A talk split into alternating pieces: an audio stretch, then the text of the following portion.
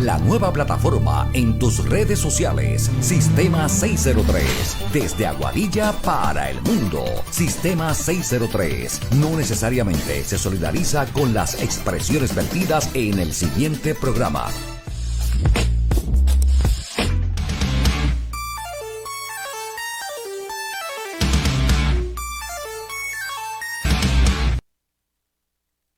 Buenas, amigas.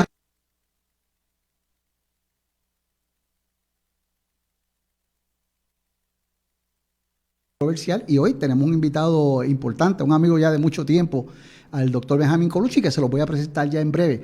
Este, queremos recordarle que nosotros este programa lo pasamos en vivo y lo pasamos en la semana eh, por Facebook, por YouTube, por Instagram, por Twitter y también lo puede escuchar en Spotify, Apple Podcasts y Google podcast. Así que nosotros los invitamos a que nos sigan en las redes sociales en este nuevo proyecto Sistema 603. Allá en los controles al amigo Alejo Rodríguez, que también es uno de los fundadores de este programa Sistema 603 está trabajando los controles, así que tenemos siempre problemas técnicos porque todavía estamos haciendo ajustes, pero esta es otra decisión más de controversial y si Dios quiere y si Dios nos ayuda, pues esta será la fuente de información de los aquellos asuntos que atañen al país, sea en el derecho, sea en la cuestión política, o sea en la cuestión como el día de hoy, que vamos a hablar un poco, tiene que ver un poquito con política, pero más que nada es infraestructura.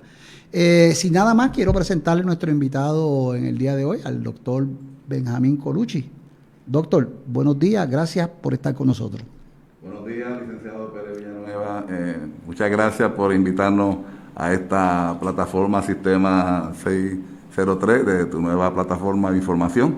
Eh, Alejo también saludo, que nos conocemos también hace un tiempo.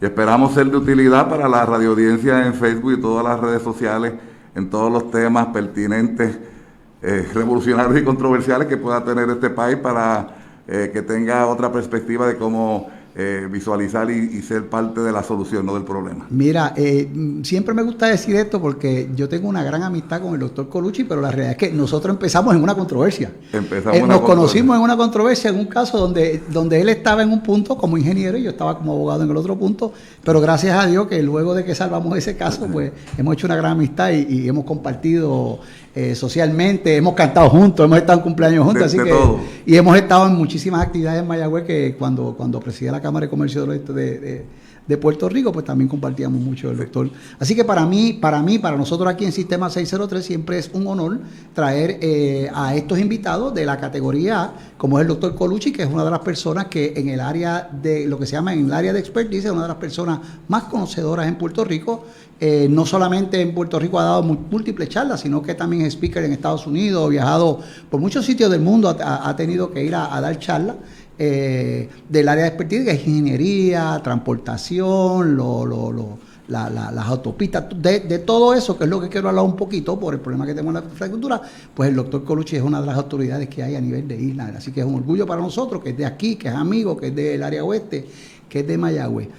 Doctor, Licenciado, voy a hacer un comentario. Desde el punto de vista de controversia, ¿usted está vacunado? Ah, sí, señor, estoy vacunado. Ah, pues entonces, pues podemos mantener la distancia de seis pies. Yo también estoy vacunado y me puedo quitar entonces Claro que sí. Pues, todos estamos vacunados. Estamos todos vacunados. Alejo está vacunado, ¿verdad? Sí, señor. Ok, pues seguimos entonces. Continúe, compañero. Para, que, entonces, pues sin más preámbulo eh, y agradeciendo eh, que viene de Mayagüez, que nos, nos hace el honor de compartir con nosotros un rato. Este, doctor, primero que nada, sigue dando clases en el Colegio Mayagüez Sí, seguimos el colegio. Eh, llevamos ya 43 años desde que comenzamos el primero. ¿Tú estás desde que fundaron el colegio? Casi, casi. Este, José de Diego y son, eran mis sucesores aquí. Ay, qué, bueno, El aguadillano José de Diego y Martínez. Y Martínez, eso es así. tocayo mío, que yo también soy nacido aquí. Soy un aguadeño, nacido en Aguadilla, Puerto Rico. Esto, eh, pero usted ha viajado mucho eh, dando charlas, distintas charlas, porque lo seguimos en las redes sociales y cada rato lo vemos cogiendo avión, va para allá, va para acá, representa el colegio, representa a los ingenieros de, de, de todos lados, de toda esta región de América, ¿correcto? Correcto, y si, y si todo sale bien, eh, estaremos en, en, Dubái en noviembre 11 al 18. ¿Ya usted estuvo fuera por allá hace unos años? Eh, ¿Llegó a Dubái o estuvo en otro sitio? Eh, estuve, estuve, estuve, en Dubái hace, hace seis años, estuve en Arabia Saudita. Eh, un par de charlitas. Y en Estados Unidos va con alguna frecuencia. De hecho, me dijo que estaba por, próximamente tener una charla por ahí. Estuve en Florida hace dos meses cuando hubo esa ventana y ahí fue que me asusté cuando vi cómo estaba la gente sin la máscara, mascarilla. Pero sí hemos viajado unos cuantos, como, digamos como sesenta y pico de países este, entre uno y otro. Muy bien, muy bien, y volvemos. Y es un jíbaro de acá, de esta región oeste. Somos de la región Usted de Mayagüez, correcto. Mi, mi, mamá es de Mayagüez, soy, este, soy hijo adoptivo de Mayagüez. Este, dicen por ahí que yo nací en... Eh, en el hospital que quedaba frente a frente al edificio Minilla Sur, ah, eh, frente a donde está el secretario del Departamento de Transportación y Obras Públicas. Hace unos cuantos años, la ah, parada 22. Pues, pues, pues, mire para allá, parece que en el agua se cruzaba algo porque usted ha trabajado como consultor del Departamento de Transportación, correcto, muchas veces. Fuimos eh, como, una docena de secretarios antes que decidí hacer este el, brinco y también estudiar derecho eh, en, parte por tu motivación después de aquella controversia que tuvimos hace, hace, hace dos décadas. Ay, sí, pero siempre la amistad y el cariño siempre lo hay. es que los abogados, la gente a veces se le olvida que los abogados tenemos, somos parte de la controversia en un tribunal, pero después de eso, mira, a veces yo he tenido casos donde el juez, el fiscal y yo estudiamos juntos, nos graduamos juntos, somos amigos de antes, lo que pasa es que una vez empezamos en el trabajo, el fiscal hace su trabajo, el juez hace su trabajo y el abogado hace un trabajo, pero que para bien sea, porque yo creo que la, mejor amistad de eh, que lo que llama más bond es cuando empezamos, como dice, no por el que equivocado, sino pero empezamos con las diferencias. Decía una persona, eh, o leía algo esta mañana que decía, no, yo, yo cuando tengo una controversia, con discuto es con alguien que yo aprecio. Si no me interesa, ah, lo decía el presidente del Senado, decía, yo ni les contesto, sí le digo que sí, que esto está bien. Así que qué bueno es esto porque, porque nos vemos en distintas jamas del, del, diario vivir, del el diario y entonces hoy eh, yo quería traerle a usted porque estamos en una etapa en este país. O sea, no hay duda que Puerto Rico hay cosas que, no, que tiene, tenemos que estipular. Puerto Rico está quebrado. Aquí la infraestructura de Puerto Rico en todos lados está en el piso. Eso es un hecho incontrovertible. Claro. Y entonces, ¿qué pasa? Desgraciadamente, vienen sistemas o vienen equipos de gobierno, le dan un montón de dinero y al final del camino vemos que estamos en lo mismo. Este, aquí las autopistas son sumamente caras, pero el problema que tenemos con las autopistas es eh, que, usted paga un montón, pero las autopistas no sirven, las carreteras no sirven, los municipios no tienen dinero para, hacer lo que se llama el bacheo, para, arreglar sus carreteras, ni para inclusive para limpiarla. Esta mañana estaba la 111 y dije, mira, aquí lo que falta es arreglar la carretera 111, de camino de aquí hasta San Sebastián. Dos cosas vi. Una es que hay doble rotulación en muchos sitios. Por allá hay un chisme por ahí corriendo porque ponen un rótulo de pares y al pie ponen el otro rótulo de pares. Alguien hizo algo ahí que yo no quiero ni, ni, ni, ser muy controversial en ese particular, pero vamos a hablar de las cajeteras, de la infraestructura del país. Doctor, ¿qué es lo que está pasando en Puerto Rico y cuántos años luz estamos atrás para podernos al día de quizás en los 80 las carreteras para llegar quizás a ese término donde se recortaban, se arreglaban las carreteras y, donde había gente trabajando para, para, el gobierno manteniendo eso? Bueno, eh, hoy en día el, el, problema de, de, fondos, pero obviamente la, la falta de planificación estratégica de programas de mantenimiento preventivo y rehabilitación de la infraestructura construida es la, razón fundamental. Eh, es un hecho, eh, como tú mencionaste, en la década de los 70 y 80 Puerto Rico tenía una infraestructura envidiable de construcción de carreteras y, hoy en día tenemos la, red de infraestructura vial eh, más grande a nivel mundial por milla cuadrada. O sea que nosotros, Puerto Rico, sí estuvo en la vanguardia. Pero están los, hay una combinación de factores, obviamente, nosotros no tener una, una red ferroviaria y, todo el movimiento de carga. La dejamos perder la red ferroviaria. En la década de los 50, tú sabes que desde que estaban los españoles teníamos la red de la circunvalación de Mayagüez pasar, todavía están los rieles allá en Mayagüez. Aquí en Aguadilla. Y en Aguada también. entonces, la, la, la, la, o sea, la vía. Sí, corría, corría por los pueblos de la costa. Exacto. Eh, toda la isla, corría los, los, pueblos de la costa y ya se cayó algo ahí, pero pues ojalá esté vivo. Esto, esto, es controversial, eso es parte del programa. Así mismo, es, así mismo, es parte. Pero entonces, ¿qué pasa? Dejamos por, yo siempre digo que el problema que hubo con los trenes tiene que ver más con una, y de hecho es la historia, tiene que ver más con una situación política que con cualquier otra cosa, que políticamente hablando era un gran negocio quitar los rieles y quitar los trenes para que la gente comprara carros, este, y como aquí la realidad es que las distancias son cortas, pero, pero la realidad es que el tren, si hubiéramos tenido esos trenes y hubiéramos modernizado de vez en cuando, era una ventaja, por ejemplo, para ir a San Juan. y, obviamente, eh, eh, eh, igual que te apasiona el derecho y los deportes y, la historia, como este servidor, pues parte de la historia es la revolución del automóvil, el vehículo privado que vino este, desde que vino Henry Ford. de los 1900 para acá, por ahí, los 800 tarde hasta 1900, que empezaron a masificar. Exactamente, pero el, el boom fue desde después del 1917 en adelante y obviamente cuando llega a, Puerto Rico, este, lo, nuestros veteranos de la Segunda Guerra Mundial, allá en los 40, después el 45, etcétera, eh, toda, empieza toda esa, esa construcción de, vivienda unifamiliar y, la dependencia del vehículo privado, privado pues entonces eh, con, la falta de patrocinio del uso del ferrocarril este, en, las distancias largas, es la que motiva entonces en este balance de intereses y adquirir esos terrenos, pues este, en esta democracia también pagamos esos precios y pues el tren pues... Eh, se vendieron los terrenos y, quedó el rey el vehículo privado. Mira, y, y, hay una cosa que es que la gente desconoce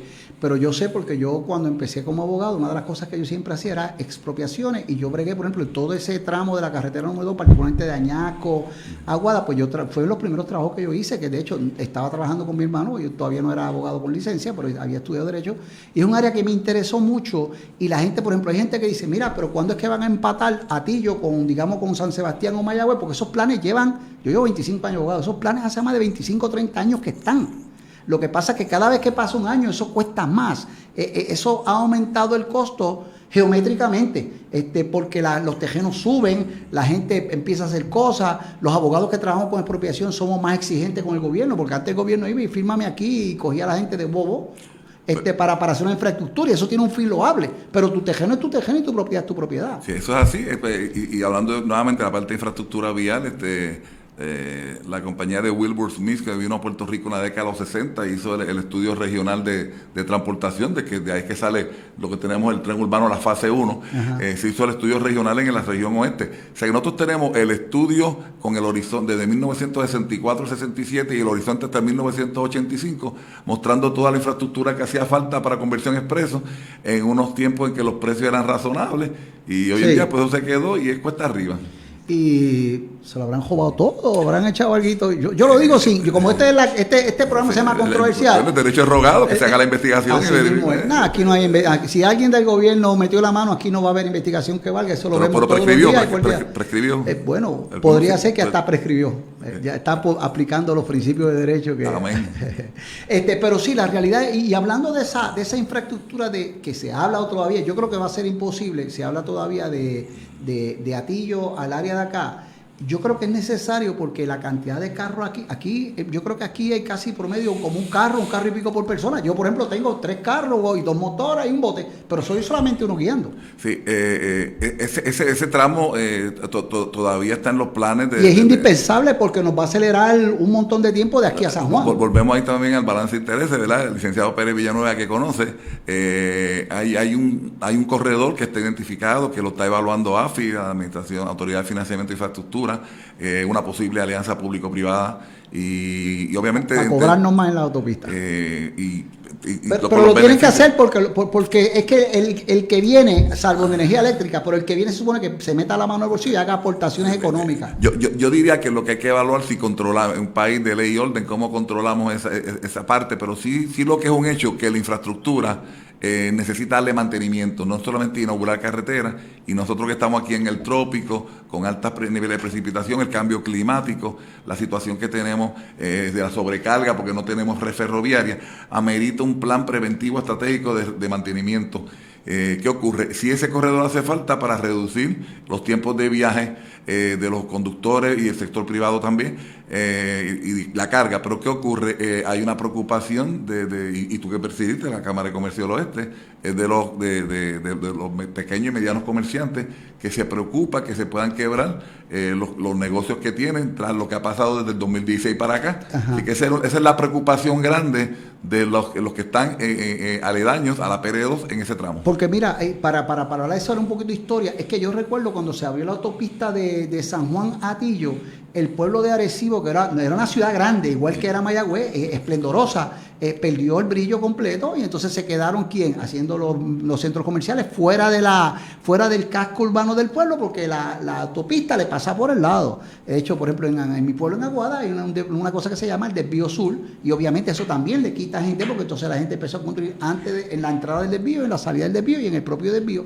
Eso tiene un efecto económico y yo entiendo eso porque como te dice eh, yo soy comerciante también soy empresario y también, este, como se dice, y me crié eso, mi papá era empresario. O sea que eso, eso que usted está hablando, doctor, eso lo sabemos de primera mano porque ese es el, es el primer efecto que tiene cuando hace una carretera, es que la carretera vieja se queda con poco tráfico y tiene, los primeros negocios que llegan son los negocios de comida y bebida, que son los que la, gente utilizaba para parar, reposar, usar el baño, darse un café, comerse algo antes de llegar a San Juan. Y sí, licenciado, y, y, usted que es empresario y viene de una familia de empresarios, y, y mi papá también fue empresario. Eh, también reconocemos que eh, los centros comerciales en algunos, en algunos lugares en el mundo lo llaman category killers, porque tú entonces consolidas todos estos negocios y afectas a los pequeños y medianos comerciantes. Y, dicen por ahí la mala lengua que esos eh, grandes capitalistas ya saben, y esos estudios que vienen con anticipación, planifican comprar los terrenos a precio bombado y entonces de ahí entonces... Cuando vaya a la autopista, yo me... Sí, no, y, no hay duda, doctor, porque usted lo que dice es verdad. Nosotros, como vivimos un sistema capitalista, es ley y orden, pero también un sistema capitalista y en el sistema no hay nada de malo. No, no, no hay nada de malo. Pero sí hay unos efectos secundarios y no hay duda de, por ejemplo, vienen, vienen megatiendas.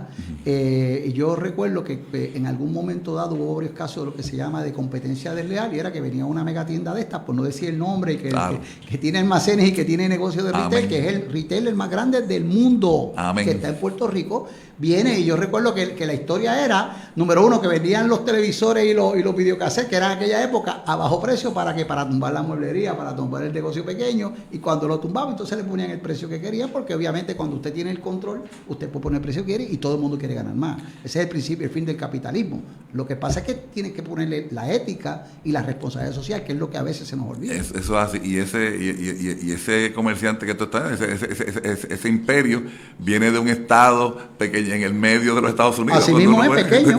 lo que pasa es que consiguió una fórmula que le funcionó y entonces, ¿qué es lo que pasa? La gente a veces se le olvida que esto de, lo, de, la, de, la, de la lo que se llama el franchise, las, franquicias, franquicia. es como empezaron, es, tengo una fórmula que funciona, pues déjame hacerla en otro lado y funciona y la hago en otro y cuando vienes a ver tienes mega, tienes cuántos fast food hay aquí que son eh, empresas, empresas mundiales porque están en todo el mundo, o sea, en China eh, hay montones eh, de empresas norteamericanas este, y hay empresas europeas también, pero nosotros hablamos de la americana porque las que conocemos más, porque vamos con frecuencia.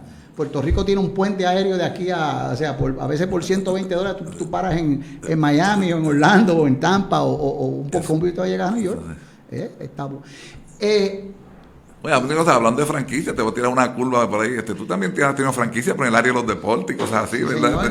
yo, fui apoderado, o sea, yo estoy peleando en el tribunal como apoderado del equipo Gallito Isabela, que injustamente el BCN, después que el Jesús me sacó, y también estoy con el BCR femenino en Mayagüez, también tengo una situación similar, no porque yo quiera pelear, pero lo justo es justo y eso si es justo, yo lo voy a pelear hasta, en el Tribunal Celestial si hay que, hacerlo. Ese es su derecho. En principio, pues yo sí soy deportista, yo fui jugador de baloncesto y hice otras cositas por ahí. Pero, pero, pero siempre yo no hago dinero en el deporte, el, propósito del deporte es pasarla bien, compartir, tengo muchísimas amistades, participé en el desarrollo de algunos jugadores que llegaron hasta superior. Y, eso lo reconocemos, eso lo reconocemos y te lo agradecemos en nombre del deporte. Y, siempre, siempre digo que cuando ya me canso un poquito de esto, lo que me queda será seguir dando clases quizás en alguna universidad o como yo hago a los abogados, estar en el deporte metido, entonces ser abogado pero a, menos, a menor escala porque esto también, este, esto como todas las profesiones, pues agota el, estar todo el tiempo leyendo, analizando, pensando, y a veces no tiene un poquito de libertad porque, porque tampoco uno puede meter la presión de manera tal que un día te explote algo allá arriba o te explote el pecho y, eso. Doctor, las carreteras en Puerto Rico, la realidad es que son muy pocas las que sirven. Y casi siempre las que sirven es, por ejemplo, estaba la 111 que la arreglaron durante este año. En el medio de la pandemia arreglaron la 111. Y usted habló ahorita del mantenimiento. ¿Qué fue lo que pasó en algún momento que parece que cogimos el mantenimiento y lo echamos al zafacón o lo tiramos por el toile? Algo pasó aquí, porque el mantenimiento, o sea, si alguien me dice en cajetera, es que seguimos dando mantenimiento, y digo, pero ¿dónde, cómo y cuándo? Porque es que todo, o sea, está algo ahí mal en la ecuación, porque usted tiene la propia autopista que usted paga un montón de dinero, que deja que desear. Sí, eh, lo, que pasó es lo que habíamos mencionado, este, eh, hay fondos que vienen del gobierno federal, de la Administración Federal de Carreteras. Que muchos se pierden también porque no se hace el trámite como hay que hacerlo. Eh, eh, eso, es parte de, en, algunos casos, que hay que conseguir el pareo correspondiente para atender y la debida justificación con la propuesta eh, que corresponda. Pero sí, siempre ha habido, desde la década de Dwight David Eisenhower a los 50 para acá, cuando fue presidente de los Estados Unidos, fondos para la infraestructura vial para construcción nueva y entonces estamos hablando de un pareo de 85% de los fondos, 80-85% es federal y la aportación estatal o local es un, 15% y hay casos que nuevas este, estrategias innovadoras puede ser hasta 100% de la participación federal. Lo que ha ocurrido es que eh, se se capitalizó en la construcción de nuevas carreteras antes que vinieran las reglamentaciones en, el 1970 de, de, de, de NEPA, las la declaraciones, la, la Junta de la, el Environmental Protection Agency y de estos nuevos controles que vinieron, se empezó a hacer es que, construcción. que eso limita también la construcción porque porque entonces, por ejemplo, la, la, Agencia de Environmental Protection Agency está diciendo dónde tú vas a construir, qué tú vas a afectar, cuál va a ser el efecto que tiene en la comunidad, en el ecosistema. O sea, y tienes que hacer una equivalencia para restaurarlo, remediar esa situación. Sacaste 20 palmas y te dicen ponga 200 es, un factor de 10, pues se nota, usted, usted, conoce, ese, es un factor de 10, eso es lo que estamos hablando. sí, y, pero, pero obviamente eh, es, es, reconocido a nivel mundial que, las carreteras contribuyen al desarrollo económico de una región, de, un país, pero también eh, eh, el, balance es que en algunas áreas afecta el ecosistema y hay que proveer ese, ese balance de movilidad y accesibilidad, pero puede atender las necesidades para presentes y futuras generaciones. ¿Qué ocurrió? En algún momento dado nos concentramos en construir, construir, construir. Había que planificar un fondo de mantenimiento. La Administración Federal de Carreteras no parea la parte de mantenimiento. Entonces es que tiene que haber legislación no solamente para infraestructura de carretera, de, agua, de electricidad, de todo. Toda la infraestructura necesita mantenimiento y en algunos lugares eh, los problemas es pues el cambio dramático de, temperatura de, invierno-verano. En el caso de nosotros, el problema de la, de la humedad, de, las lluvias constantes, eh, la, corrosión también. corrosión. Entonces nosotros que vimos una... Eh, y, hay otra cosa que como estamos tan cargados en las carreteras, el, tráfico que la gente no sabe, pero los camiones de, mucho peso también afectan la, la infraestructura. Es que, licenciado Pérez Villanueva, ese es eh, el elemento, esa es la tormenta perfecta cuando el camión que está sobrecargado se combina con eh, eh, una precipitación intensa y, y, descorrentía, se saturan las capas inferiores a la superficie y, y, entonces tenemos eh, un, problema de que los sistemas de drenaje también superficiales eh, eh, no se les da mantenimiento y, eso entonces es lo que llega a esta, esta situación que hay un daño prematuro a la carretera. Esa, es la combinación, este, la, esa sobrecarga se puede atender, se puede diseñar para esa sobrecarga, pero tenemos que darle mantenimiento. También nosotros tenemos algunos lugares regionales, la topografía cálcica es un problema, porque entonces se disuelve el agregado, y es parte de la formación de San Sebastián. Hay que analizar también, pero eh, lo, que es crítico es que toda la red circunvalación principal que está a lo largo de la costa, esa sufre significativamente por la precipitación y la sobrecarga.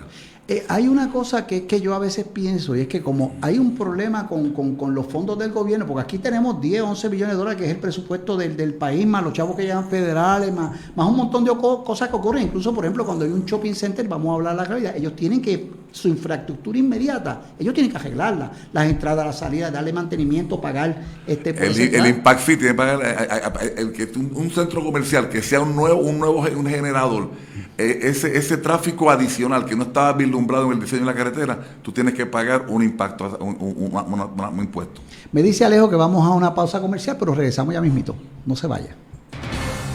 Regresamos en breve a Sistema 603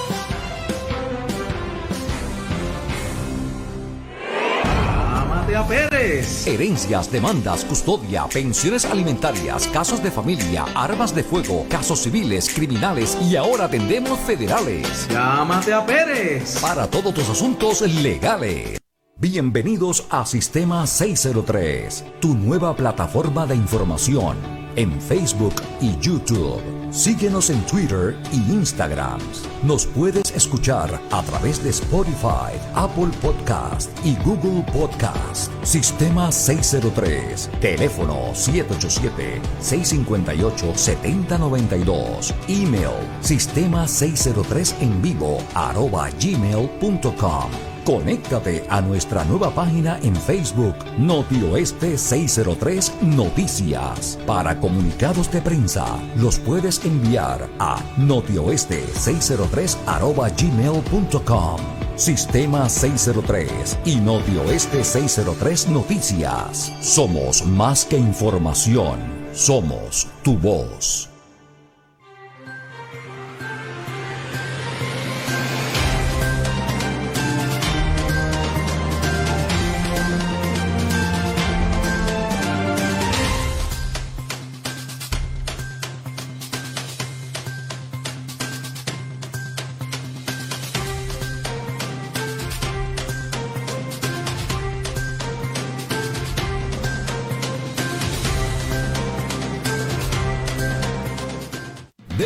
A Sistema 603.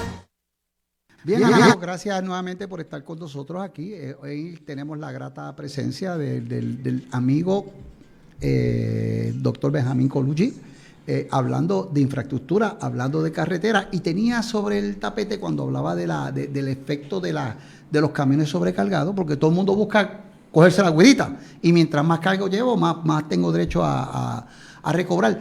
Pero, doctor, yo he pensado a veces que los problemas a veces no se resuelven solamente construyendo cosas malas. Lo que pasa es que cuando hay cosas buenas, pues el pastel es grande y todo el mundo puede meter la mano. Pero pienso también que hay muchas cosas que se pueden eh, mejorar. Por ejemplo, en Estados Unidos te hacen un edificio y dice, este edificio va a dar 50 años. Los 50 años lo demuelen y vuelven a hacer uno nuevo. Ya se practica, ya se prepara, ya se planifica para eso. Entonces cuando lo hace, lo hace más moderno, es más atractivo, hacen con las cosas. No es lo mismo el ascensor 50 años atrás que 50 años. Entonces yo pienso a veces que nosotros tenemos carretera, por ejemplo, esta carretera, las autopistas. Y, yo digo, yo que cada rato tengo que ir a San Juan y me tengo que chupar el, tapón ese allí que cojo casi una hora desde, desde la entrada de Dorado hasta, hasta allá, hasta la salida de la, del, del, hotel de, que era del PNP antes, en Guaynabo. Esto, la entrada por allí para, para, para, para la Bacardí, para Cataño. Esto, pero siempre pienso que lo que tenemos quizás se puede mejorar, porque por ejemplo, usted tiene acá una autopista de carriles y entonces digo, pues mira, y tiene un buffer zone, que yo supe eso en la escuela de Derecho, que el buffer zone ese tan grande era porque en Estados Unidos un requisito era, tiene que dejar un buffer zone, porque cuando hay nieve hay que empujar la nieve por un lado, pues claro, se empuja para los lados. Porque uno dice, ¿por qué este sitio tan grande? Pero ahí no se puede hacer una, una, una una pista, eh, eh, o sea, una pista en, eh, elevada para que, por ejemplo, si yo voy para San Juan, yo me voy elevado y vengo a bajar, digamos, allá en, otro sitio. No tengo que coger tanta entrada, no tengo que coger tanto tapón, porque el que va para San Juan no le importa, no, no quiere ni, ni el tapón de atillo, ni el tapón para entrar parecido, ninguna de esas cosas. Entonces yo digo, eso que es más barato porque ya tienes el tejeno, número uno, solamente te cuesta la construcción. Segundo, tienes casi todos los estudios, es cuestión de adaptarlo. ¿Esas cosas son posibles o no son posibles? Sí, eh, déjeme complementar al compañero. Oye, cuando yo fui a estudiar Derecho, creía que era solamente responsabilidad civil extracontractual, daño y perjuicio. Después me di cuenta que había derecho constitucional, derecho penal, eh, derecho de, corporativo, eh, reales, derecho de familia. Pues lo mismo pasa en carretera. En carretera es complejo la cosa. ¿Qué ocurre? Eso que tú mencionaste de la nieve, en la realidad tiene varios usos. Eh, en Puerto Rico, ese terreno que se, se, separó. Los buffers son esos que están en verde de un, de entre un carril y otro. la mediana, sí, pues, Pero, eh, eso en particular es eh, que el, la, autopista original se diseñó para 20 años o 30 años y en un pronóstico en un futuro, si va a aumentar la cantidad de flujo vehicular, ese espacio se separó para ensanchar, hacer carril, lo que tú estás diciendo, ese espacio es para ese propósito, pensando en que iba a haber un aumento en flujo. ¿Qué ocurrió? La historia ha demostrado que nosotros tenemos que atender eh, eh, el tráfico compartido, ahora mismo el hecho, el hecho de las bicicletas, módulos alternos de transporte, eh, y, obviamente no podemos seguir construyendo porque tú puedes tener un espacio que se ensanchó y tienen, pueden caber 20 carriles, que, vamos a decir 14 carriles, pero después vas a tener un embudo y vas a tener cuatro más adelante. Entonces, no, no, no, porque hay que te crear los problemas de congestión vehicular. Así que es un diseño integrado. Tú tienes que planificar eh, lo que se llama un balance de carril. Igual que, lo que pasa acá en Atillo va a repercutir allá en Dorado. Exacto, pero tiene que ser una transición. Tú tienes que tener cuatro carriles, bajar a tres, bajar a dos. Tú no puedes hacer como en la Plaza Bucana que tenía 20 carriles y reducirlo entonces a cuatro, a, seis carriles. Entonces, y ese era el tapón, eso, ese, ese era el tapón. El tapón siempre allí no es que pasa nada, es que eso mismo es el embudo. Ese es el embudo. Entonces, eh, eh, una buena práctica de diseño tiene que proveer lo que se llama balance de carril y tú no puedes bajar de 5 a 1, tienes que bajar de 5 a 3, a, 2, pero entonces eso ha sido parte de la escuelita, que las mismas presiones políticas han dicho, no, construir aquí más grande porque aquí está y construir más carriles no es la, solución. Hoy en día se ha mostrado a nivel mundial esto, si uno puede crear el incentivo de que se estén varias personas en un vehículo y que se puedan estratégicamente llegar a su destino. Obviamente con lo de la pandemia, esto que ha pasado, ese, ese, concepto... Eh, mire, perdóneme, déjame interrumpirlo. La pandemia nos ha enseñado varias cosas. ¿Cuál fue la primera cosa que nos enseñó la pandemia? Y yo venía por así entonces, había como 20 carros haciendo fila para comprar por servicarro. Y después, mira, una de las cosas que aprendimos los, los boricuas es hacer fila. Y la otra cosa que aprendimos es hacer cita y a ir a la cita y estar en tiempo a la cita. Gracias a Dios que algo bueno, por lo menos, de, todo lo malo, algo bueno nos, ha dado. Y complementar eso, en el caso este, tener más tiempo con la familia. En el caso mío, que yo aguanté la cantidad de viajes y pude pues, disfrutar más con mi esposa, que llevamos 49 años de novio y 42 de casado y con mis hijos. Eh, así que eso te este, lo agradezco. Y lo de hacer fila, pues eh, tuvimos la iniciación con, el huracán este. Sí, señor, eh, fue verdad. Irmi María, cuando que había que hacer la fila en los paseos para la gasolina. Para la gasolina y para ahí, se y, ahí se, aprendimos que los paseos, que en muchos lugares decían, no, estos espacios perdidos, tienen su uso. tenía su uso para casos de emergencia, igual que en Singapur hacían que tú tienes que dejar las carreteras, no debe haber congestión para que se puedan mover los vehículos que dan los servicios esenciales y lleguen cuando hay un fuego, o ir a un hospital. Así que eh, eh, eh, esas lecciones, pues todo tiene una parte positiva, lo que tenemos que cómo capitalizamos y que el pueblo, concienciar al pueblo de, esos, de esos conocimientos y seguir con ese, ese, orden, es lo que yo estoy pensando que podemos atender. De hecho, mira, eh, quiero hacer un comentario, que es que aquí en algún momento hubo una legislación que decía que si usted iba a pasear por la autopista, tenía que coger el carril derecho. Eso usted va a cualquier sitio de la nación americana, y si usted va a 50 millas por algún carril que no sea el derecho, usted lo va a parar la policía, le va a dar un ticket, hasta por feo le va a dar ticket. Porque es parte de bloquear el tráfico, a veces hay mucho problema, usted va por la autopista y hay alguien paseando por el carril izquierdo, y si usted le pregunta, le dice, alguien es que por el derecho hay boquete pero el problema es que si yo voy para San Juan y tengo prisa, pues tengo derecho a 65 millas, no es a 45 ni a 50. Y si me la juego, pues voy un poquito más, a 70, 75, porque tengo que llegar. Pero el que va a pasear tiene que moverse. Entonces esa legislación la quitaron porque decían que que eso a quien perjudicaba a los viejitos, pues mira, los viejitos que aprendan también. Yo no tengo problema con eso y todos vamos a llegar a ser viejos en algún momento. Yo en 30 o 40 años también llegaré, pero vamos a disciplinarnos, porque es parte también de que usted tenga un servicio y si usted tiene que moverse a grandes distancias, que usted llegue en el tiempo que debe llegar y no en, otro tiempo, porque hay alguien que está paseando en la cajetera. Para complementar eso, pues parte de esa, de, esa legislación, eh, nosotros queríamos tener en las autopistas, vamos a decir que tienen dos carriles por dirección, el carril de la derecha es para los vehículos más lentos y están los vehículos pesados. Y si ves la rotulación puede decir velocidad máxima 65, vehículos lentos y pesados 55, porque la ley 22, según enmendada de vehículos y tránsito de Puerto Rico, el carril derecho es para los más pesados. ¿Qué ocurre? Y más lentos se deteriora de manera prematura el carril a la derecha. Por la carga que aguanta Por la carga que aguanta, que es menos que el otro. Y si hay que rehabilitarlo, entonces este tráfico se puede mover al otro carril y todavía puedes hacer el flujo. Así eso tiene una lógica. Sí. Lo otro que también que se deteriora prematuramente es que la escorrentía, cuando llueve, el agua eh, corre hacia los costados y se mete por la junta o la grieta, el carril de la derecha está también debilitándose por debajo. Mucha gente ese detalle es más, más técnico, pero sí debe saberse que eh, eh, esa lógica sí era razonable en, un momento dado. Lo otro es que existe lo opuesto. Por ejemplo, si hay un, oficial de, ley y orden dando una infracción a, un conductor y está en el paseo, tú entonces está lo opuesto. Te tienes que dejar el carril derecho abierto y moverte al izquierdo para que si no vaya para una situación vaya a chocar a otro vehículo. Entonces hay legislación, sí. Si en el paseo hay un oficial de orden público, te debes mover al otro carril. Sí, que es así, es lo, es lo propio, porque por, también una cuestión de seguridad, porque recordemos, de hecho la policía ahora cuando está en el paseo, eh, o en el paseo, que es como la palabra correcta, saca un poco el carro precisamente para protegerse porque ha habido problemas donde inclusive había accidentes.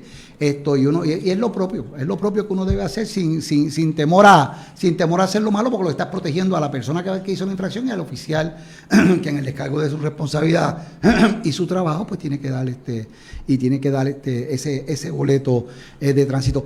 ¿Hay posibilidades, eh, profesor, de que en algún momento, en un tiempo que sea determinado, nosotros de algún modo podamos llegar a, mejorar o a arreglar o a, o habilitar eh, la infraestructura, por ejemplo, este, en este caso de hoy que estamos hablando de carretera, que es tan importante? ¿Hay la posibilidad de que en algún momento nosotros en, tiempo corto podamos hacer esos arreglos? Particularmente ahora que viene una asignación de, infraestructura. La, contestación es, sí, pero tiene que ser de manera estratégica y, como yo lo he presentado al gobierno de Puerto Rico es que tú tienes que atender un balance de lo que se llama la, parte reactiva. Mira, mira, estas carreteras tienen unos hoyos, son críticos, así que parte del proceso es que uno tenga que atender y arreglar. Tú no puedes dar un hoyo en la carretera porque te cae un vehículo, etcétera. Este, el, sistema de, alineación del, sistema de suspensión pero por otra, pero por otra, pero por otra parte, eh, tenemos tanta y tanta y tanta infraestructura construida que tú tienes que preservar esa infraestructura. Así que es un balance de crear la preservación y conservación con nueva legislación de fondo y atender este bacheo este, esporádico, este, aunque no se ve bonito para que los vehículos no caigan en esos hoyos, ¿verdad? Pero sí se puede, pero va a tomar tiempo porque tenemos tanta y tanta y tanta infraestructura. Tú no vas a hacer en cuatro años poder arreglar. No, no, no es difícil. Pero, pero tiene, que haber, tiene que haber lo que se llama planificación estratégica.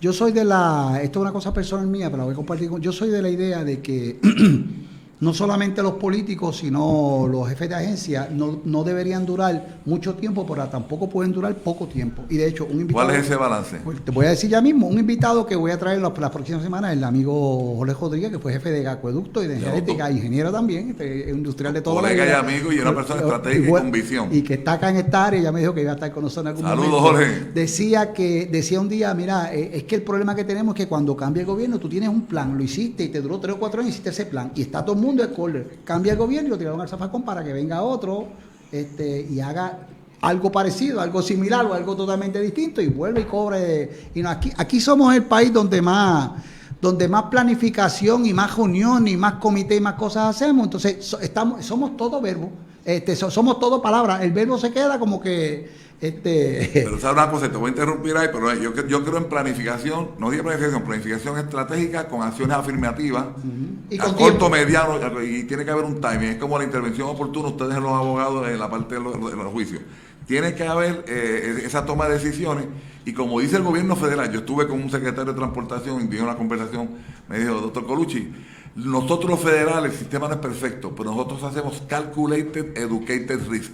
Así que es un riesgo educado y calculado todas estas estrategias de innovación y construcción. Pues yo creo en la planificación, pero digo, estratégica, se planifica los beneficios que tiene a todos los usuarios eh, y yo, yo, creo en la redundancia del sistema, lo que nos pasó en Huracán. Pero obviamente, planificar y planificar y hay. No, eso no. Somos no, expertos no, planificando aquí. El plan, plan, plan, no. No, no. Eh, mira, hay una cosa, yo te iba a decir que es que mi idea es que yo creo, yo creo que Puerto Rico ningún político debe estar más de ocho años, que son dos términos, y ninguno. Y si usted es alcalde por ocho años y no, le, y, le quiere seguir siendo político, viviendo de esa teta política, pues mire, sea senador, sea legislador, sea asambleísta, o sea jefe de una agencia, o sea comisionado, porque el problema es que la, la perpetuidad es el problema que daña a la gente también, porque empiezan quizás con la mejor intención y después empiezan los amigos a a meter la mano. Y siempre hay alguien que está guisando en la cuestión, en como, como, alguien escribió, no es la política, son los políticos. Pues, están cogidos de la mano, pero eso, y con mucho respeto, que tengo muchos amigos políticos, pero yo honestamente este, lo digo y lo digo siempre. Y entonces lo mismo pienso con los jefes de agencia, porque por ejemplo, nosotros tenemos un sistema de educación que, el, presupuesto es 3 punto algo billones de, dólares. Pero entonces no hacemos nada, no somos efectivos porque, porque está todo el mundo buscando la alegría de vivir una vida bien y que se fastidien los, los estudiantes. Pues, pues yo pienso que de la misma manera los jefes de agencia, por ejemplo, educación, por ejemplo, seguridad, eh, por ejemplo, eh, carreteras, tú tienes que planificar y tener un plan, pues, porque en ocho años se hacen muchas cosas. En cuatro quizás tú planificas, pero en cuatro más tú puedes construir. Pero es un plan integrado. claro. la agencia, yo tengo que tener las la carreteras que tiene que coordinar con acueducto cuando se va a romper un tubo o una cometida, eh, la instalación de energía eléctrica, si hay que hacer una reparación, cerra. Tiene que ser integrado, tiene que haber memorandos de entendimiento entre las agencias y eso tiene que haber una continuidad. Claro, pero mientras usted esté cambiando al director de esa agencia, entonces el cambio, los planes cambian, las cosas se quedan engavetadas o se tiran al zafacón, que eso sabe, sabemos que eso pasa, y tenemos planes y planes y planes, porque no hay continuidad, porque la persona que da, que está dando el bautismo para que la obra se haga, ya no es parte del sistema, y ya entonces el que viene tiene que hacer una cosa distinta, y en Puerto Rico nadie quiere, mire, yo recuerdo que una vez inauguraron, no me acuerdo que fue un pedazo de la autopista, no recuerdo, pero sé que el gobernador Pedro Rosselló trajo Hernández Colón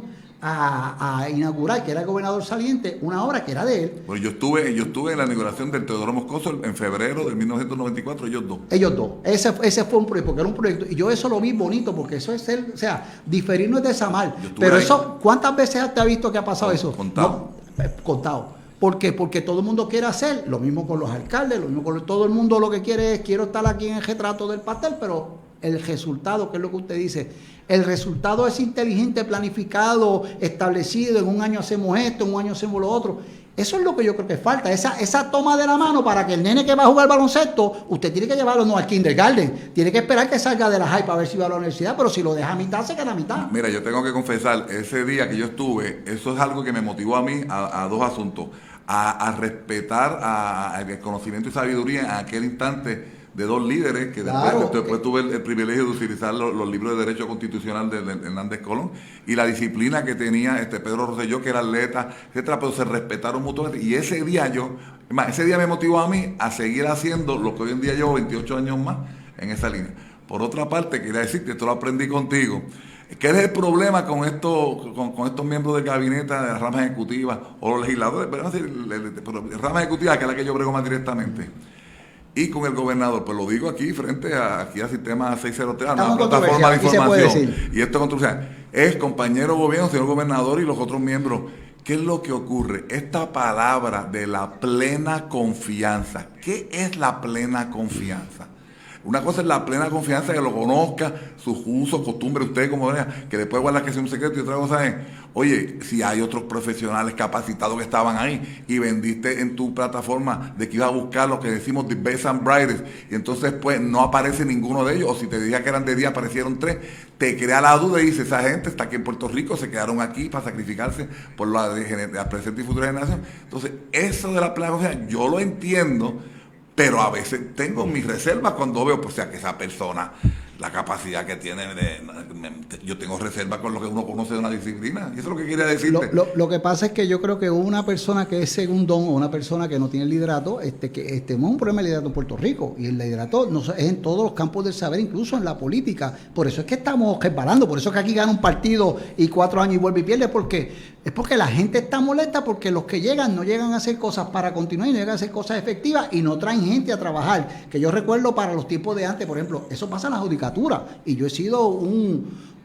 crítico fuerte de la judicatura que donde sí hay jueces buenísimos, pero, pero también hay muchos jueces que llegó allí porque estrictamente porque tenía un amigo político que lo empujó. Punto y se acabó. Y a mí no me digan eso, llevo 25 años, eh, hasta el día de, hasta enero 17, 18 del año que viene, 25 años cumplo de abogado. Eso yo lo he visto y lo digo con mi boquita de comer porque no le estoy faltando el respeto a nadie. Al contrario, se falta el respeto al pueblo de Puerto Rico cuando las cosas no se hacen como deben hacer. Entonces usted tiene una persona que no puede sacar y que le hace un flaco servicio a la sociedad porque no tiene la capacidad o porque no tiene la interesa o porque por muchas cosas, por muchas cosas. Así que eso pasa en todos lados y yo estoy claro que cuando van a buscar los jefes de las agencias, no se busca primero los mejores y después que tienen los mejores, los que alegadamente son mejores, ¿cuáles son del partido?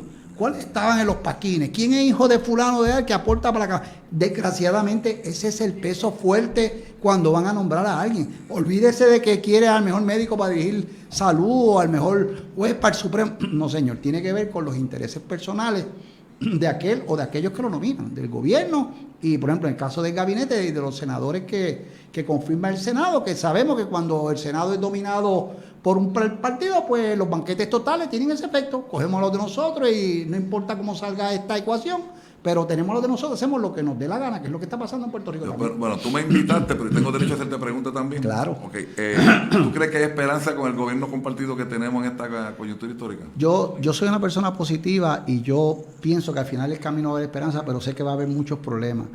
Yo tengo la oportunidad de que, de que he estado cerca de, de, los políticos, yo he compartido muchas veces con el, con el gobernador P. Luis y, y es una persona que estable, de buen llevar, pero eso necesariamente no quiere decir que toma las mejores decisiones, porque las decisiones también usted las toma si tiene gente buena al lado.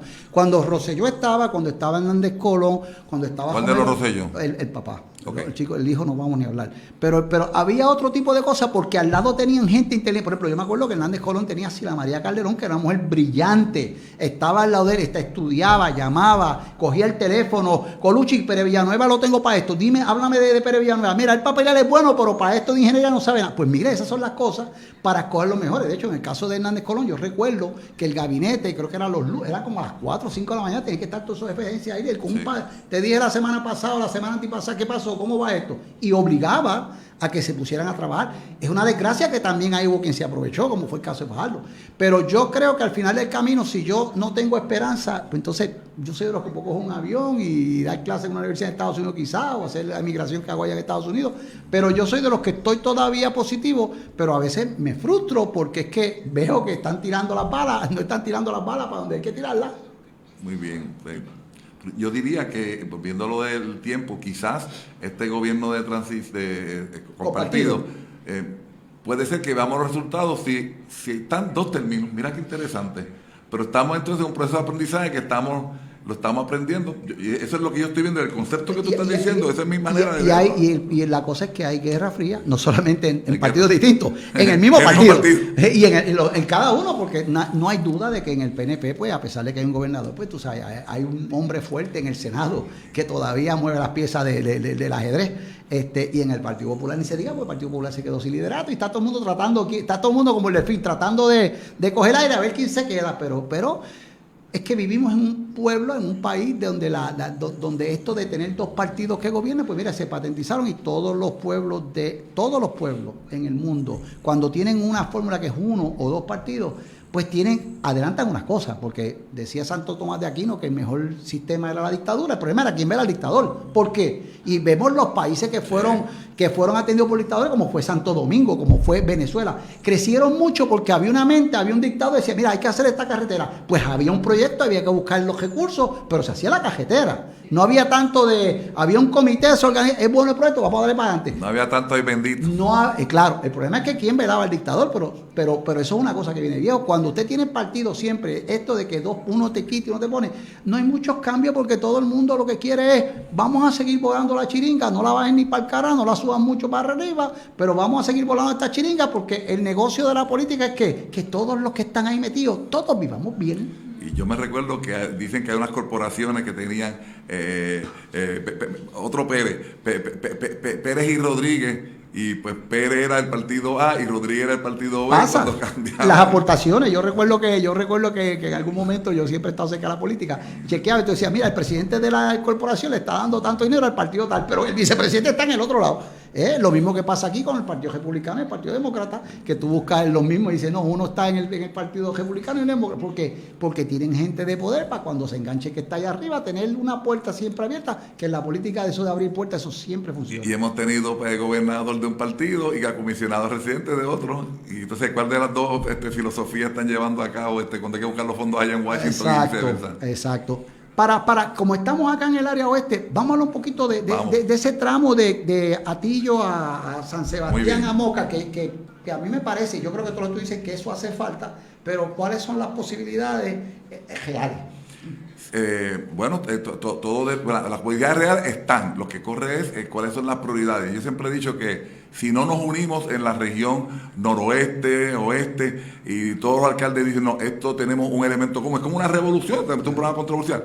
Si todos tienen un, elemento común y viendo que esto ayuda al desarrollo y aclaran bien las diferencias menores, esos proyectos el gobierno los puede atender. En la medida que estemos divididos, este, entonces esos proyectos no se ponen en el pipeline desde el punto de vista de prioridad. Es un hecho que en Puerto Rico se ha identificado la importancia de tener una red de circunvalación estratégica en donde usted puede estar moviendo y no tenga que tener a cada semáforo, eh, detenerse, etcétera. No solamente en el día, por la noche, pues hay un problema también asociado a seguridad, a, gasto adicional de combustible, a contaminación, parar, decelerar, después acelerar. O sea, hay unos issues que no se acaba de crear la conciencia de que sí, yo te entiendo, pero si tú quieres llegar desde el punto de vista de productividad, tú necesitas tener un, sistema alterno que te pueda llegar rápido de un punto A al B, este, y, eso sí hace falta eh, y, no, y, nos va a estrangular la parte noroeste, eh, el, no terminar de tener ese, ese, tramo completado.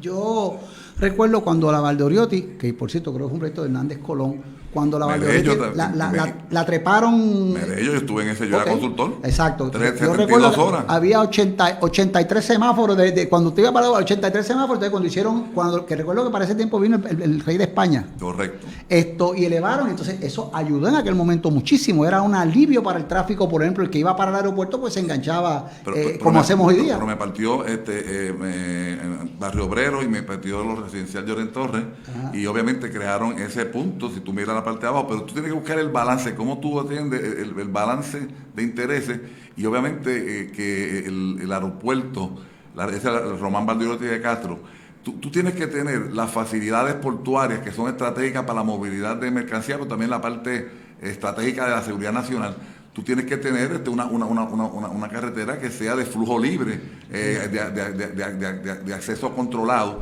Y eso fue una mejora en donde tú la estás viendo del aeropuerto hacia San Juan, pero cuando llega a San Juan se crea ahora entonces otro embudo donde está la, laguna este, del condado. Eh, de, hecho, ahora que hablaste de eso, de, la, de, la, de, la, de la unión ferroviaria de toda la isla, uno de los problemas que estamos confrontando, que tiene que ver también con, la infraestructura, es que ahora tenemos problemas un montón de barcos que no podían desembarcar por un problema que había aquí. Entonces tenemos un montón de millones de dólares en Ponce invertidos en el zafacón porque no se puede utilizar. Tenemos otro montón de dinero que se hará de 6 o 7 millones de dólares para, para tragar Mayagüez. Entonces tenemos, Aguadilla dejaron ir, que, es una bahía natural, ¿entiendes? E incluso lo que se llamaba el muelle de azúcar lo compraron entidades privadas. Yo hace poco tuve la oportunidad de ir por allá, no dial. Este, pero, pero un muelle de alto calado, porque aquí, aquí había alto calado en todo lado, porque recuerda que la base Reimi eh, se dice que aquí venían submarinos, venían camiones a traer combustible. Antes que eso, pues, pues en Aguadilla era la principal el, puerto de, Aguadilla era un puerto más importante en aquella época que incluso San Juan, porque, la, porque cuando empiezan a llegar los europeos es más por acá que por allá. Es que después hicieron la capital y nos movimos para allá. Eso es lo que pasa, es que los intereses, pero ¿cómo es que hemos dejado, he puesto todos los huevos en una canasta, que todo sea en el puerto de San Juan? Eso es inaceptable. Más cuando tú eres una isla, no es como en los Estados Unidos, que lo interestatal tú puedes tener eh, diferentes entradas si, si, si, cierras a New York, New York sí le provee y le provee con, eh, eh, Filadelfia. O sea, los que están cerca este, le, envían por, por tráfico. Y, y, eso que ellos, ellos, están en la costa del Atlántico, pero obviamente Puerto Rico no pueden descender de un solo puerto y ya había, se, ha probado que, pues, el, puerto de, Ponce, que teníamos Rumber Road, pues tiene, esos puestos hay, que ponerlo en prioridad y, los eventos sobre, naturales que tuvimos extremos, eso tiene que ser prioridad ya y, bueno, esta situación que tiene, eh, sin dar los nombres de los compañeros acá, este, del puerto, este, yo te creo que eso es inaceptable. Para mí, no, no, eso, eso, eso hay que establecerlo prioridad cuando nos guste o no nos guste, el 85-90% de todos nuestros productos vienen de afuera. Yo, yo, yo a veces pienso, digo, Dios nos coja confesado, si eh, Dios nos coja confesado si nosotros tenemos un desastre, no en el sur, en el norte, particularmente en el área de San Juan, que está tan concentrado que allí cualquier, cualquier huracán o cualquier terremoto en un canto pequeño nos, nos saca las la, carreteras, las autopistas, nos bloquea los, puertos, nos bloquea el aeropuerto. O sea, ¿qué clase de caos se puede crear en Puerto Rico? Porque fue con María nada más. Me, acabas de parar los pelos. Yo estoy de acuerdo. Yo nací y me crié allá y yo estoy claro. Yo me te puse dos sitios estratégicos. Tú puedes planificar tres lugares estratégicos y me, me, me queda todo, todo Puerto Rico que hay inhabilitado. Tú me lo trancas por la PR 22, pero lo por la PR 18 y me lo trancas por la PR, la Ramón Valderote de Castro hacia el aeropuerto. Me inutilizaste toda la área metropolitana. Que tiene el efecto de que inutiliza todo Puerto Rico. porque aquí vamos a trabajar, por ejemplo, en esta área vamos a trabajar con los suministros y las cosas que tengamos por los días que nos toca. Si no sale gasolina de San Juan o de, o de, acá de, o, de, o del sur, no tenemos Mira, no tengo que decir que yo no quiero meter miedo, pero eh, eh, eh, busquen otros países. Eso, eso es fácil de atender. Eso es buscarte un camión de la compañía tal que tiene 53 pies de longitud, planifique estratégicamente, como la Torre Gemela, tres lugares estratégicos, me tranca y, me pone bomba en cada esquina. Oye, este, vamos a planificar esto mejor. A mí me preocupa eso. Claro que sí. Gracias, gracias a Dios que los malos no miran para acá porque no tienen nada que buscar en Puerto Rico, pero, pero, pero, pero la realidad es la realidad es esa, que, que, nos crea un problema grande en la psiqui y, pensando qué va a pasar con esta islita si Dios no lo quiere, nos ataca. Si, yo te digo que lo que te dije, yo he estado evaluando en reconstrucción de choque, que es lo que tú me conoces, lo que yo acabo de decir ha ocurrido, pero en tres eventos diferentes que yo tuve. Yo, yo, yo tuve que hacer una, reconstrucción en la Plaza Bucana, tuve que hacer otra en Cagua y tuve también en la Valdoriotti de Castro, enfrente a Toyen Torres. Yo he tenido eso mismo que se me vuelca un camión o un vehículo grande y me, y me, y me, tranca todo. El tapón llega acá casi agresivo de San Juan de Bucán. Y, qué vamos a hacer? La gente no sabe las rutas, las rutas alternas, te crea otros problemas. Que tampoco son hábiles para recibir mucha gente, porque son casi siempre caminos eh, o carreteras municipales o estatales secundarias, que lo que tiene un carril, un carril, y a, la que pongas un camión, lo que tiene es una, fila india de 800 carros atrás, porque no puede ir rápido. Pero sí te puedo decir que, que, que la tecnología que se llama ITS, Intelligent Transportation System, en, esa carretera, la Román Valderio de Castro, hay un sistema de cámaras que se puede detectar y ha, mejorado la tecnología. Y eso te puede ayudar para decir, mira, hubo este tipo de incidente, para que mandes un mensaje, para que hay unos rótulos que te dicen, allá los desvió. Ah, está la tecnología y también en donde está el nuevo DTL yendo hacia Cagua. Eh, la tecnología está para si hay cierto tipo de, de, incidente que puedas desviar el tráfico, pero eso no está en todas las redes de carretera. Es así, es así. Esto, yo creo que me dice Alejo que ya nos tenemos que despedir. Fíjate. Tú que eran tres horas. Eh, mira, eh, es que cuando me, cuando el doctor y yo nos sentamos a hablar, aunque sea como dos amigos a hablar, nos cogemos y cualquier tema, nos cogemos hora, hora y media y no queremos acabar porque, porque son cosas que, que, nos interesan, que nos preocupan y que como, como puertorriqueños tratamos siempre de poner un granito de arena a ver quién nos escucha y quién dice, mira. La, realidad, te que, que te interrumpa, pero es que yo, aquí yo estoy para crear conciencia Correcto. Eh, yo respeto y admiro aquí al compañero por el conocimiento que tiene y, hasta que entiendo que el nombre que le han dado al programa es pertinente para que escuchen otros puntos de vista de cómo atender eh, las problemáticas existentes y por lo menos que, los que están en la toma de decisiones digan, pues, quítele la nube a la controversia. Eh, ¿por, qué? ¿Por qué Benjamín Colucci se hace el junte con el licenciado Pérez Villanueva? ¿Por qué Jorge Rodríguez? Eh, cada uno tiene que, eh, eh, en su área de peritaje, lo, hacen porque estamos pensando que unidos podemos hacer la diferencia y queremos que este programa sea para la historia, pero que nos ayude a que tomen una afirmativa. Y esa razón que yo estoy aquí. En vez de estar con mi esposa y decir, mamita, otra vez me llama el deber, el que me está llamando, tiene aquí un embeleco nuevo y como que me gusta esto. Y todavía no me había dicho el nombre del, del título. Cuando me dijo que es controversia, me encantó todavía más, porque hay que atender estas gestiones. Bueno, Alejo, ahora sí nos tenemos que retirar, ¿verdad? Recuerden que nosotros estamos, este programa usted lo va a ver luego en la semana cuando quiera, cuando tenga un poquito, quiera sentarse con calma un poquito a escuchar. Estamos pasándolo por Facebook, YouTube, Instagram, Twitter. Este es controversial, este, por Sistema 603, que es el nuevo proyecto que hemos hecho un grupo de amigos, incluyendo al amigo Alejo, a Joel Mina y este servidor. Y nos puede escuchar por Spotify, Apple Podcasts, y Google Podcast. Así que no, sin otra, agradecer al doctor Colucci que hizo el viaje y lo que le hemos dado una botellita de agua nada más, este, desde Mayagüez. No, la botella este, de agua y me llevo la taza. Mira, y me, y me, y me, y me obviamente siempre nos honra tener la amistad y la presencia de, de, tanta sabiduría que podemos aquí pasar a usted. Así que eh, nos escuchan, nos vemos. Dios mediante la semana que viene vamos a tener otro programa eh, al estilo de Pérez Villanueva, controversial. Pérez. Herencias, demandas, custodia, pensiones alimentarias, casos de familia, armas de fuego, casos civiles, criminales y ahora atendemos federales. Llámate a Pérez. Para todos tus asuntos legales. Bienvenidos a Sistema 603, tu nueva plataforma de información en Facebook y YouTube. Síguenos en Twitter y Instagram. Nos puedes escuchar a través de Spotify, Apple Podcast y Google Podcast. Sistema 603. Teléfono 787-658-7092. Email sistema 603 en vivo arroba gmail.com. Conéctate a nuestra nueva página en Facebook, Notioeste 603 Noticias. Para comunicados de prensa, los puedes enviar a notioeste603 gmail.com. Sistema 603 y Notioeste 603 Noticias. Somos más que información, somos tu voz.